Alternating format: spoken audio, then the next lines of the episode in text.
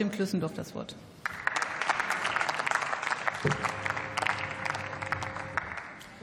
Frau Präsidentin, liebe Kolleginnen und Kollegen!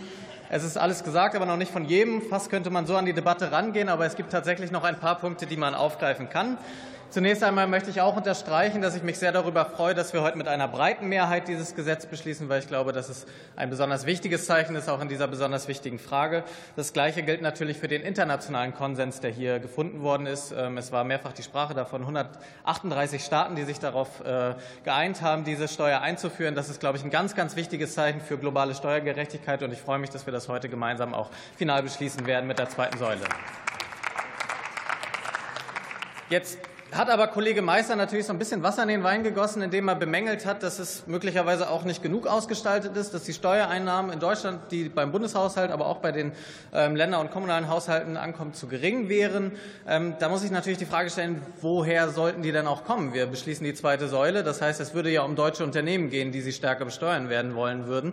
Ähm, da bin ich nicht ganz sicher, ob sie das denn wirklich verfolgen würden, weil unser Ansatz ist natürlich, dass wir es nicht wegen der Steuereinnahmen machen, sondern wegen der Verhaltensänderung, die damit ausgelöst wird. Momentan ist es so, dass auch deutsche Konzerne natürlich Steuergestaltung betreiben, auch international Steuergestaltung betreiben, so wie es andere internationale Konzerne genauso machen. Das ist ja das, was wir eigentlich angreifen wollen, nämlich dass die unterschiedlichen Unternehmen schauen, in welchem Staat sie eigentlich die geringsten Steuern zahlen müssen und dass man da den Mindestsockel einhebt. Uns geht es ja nicht in erster Linie darum, mehr Steuereinnahmen zu erzielen, sondern eine Verhaltensänderung herbeizuführen. Und das ist, glaube ich, der zentrale Punkt dabei.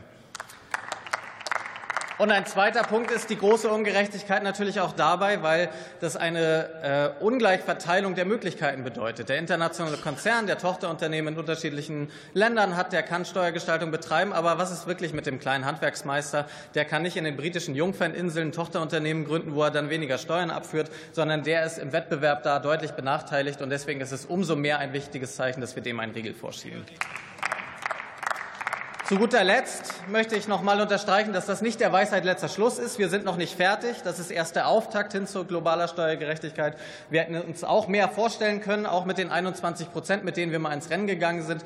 Das bedeutet für uns, wir bleiben dran. Wir bleiben aber auch dran bei den unterschiedlichen Bürokratiemaßnahmen, bei den Begleitmaßnahmen. Das sind, glaube ich, alles wichtige Diskussionspunkte, die wir auch evaluieren werden in der weiteren Zusammenarbeit. Und heute ist der erste Schritt. Ich freue mich, dass wir das gemeinsam beschließen werden. Vielen Dank für die Aufmerksamkeit.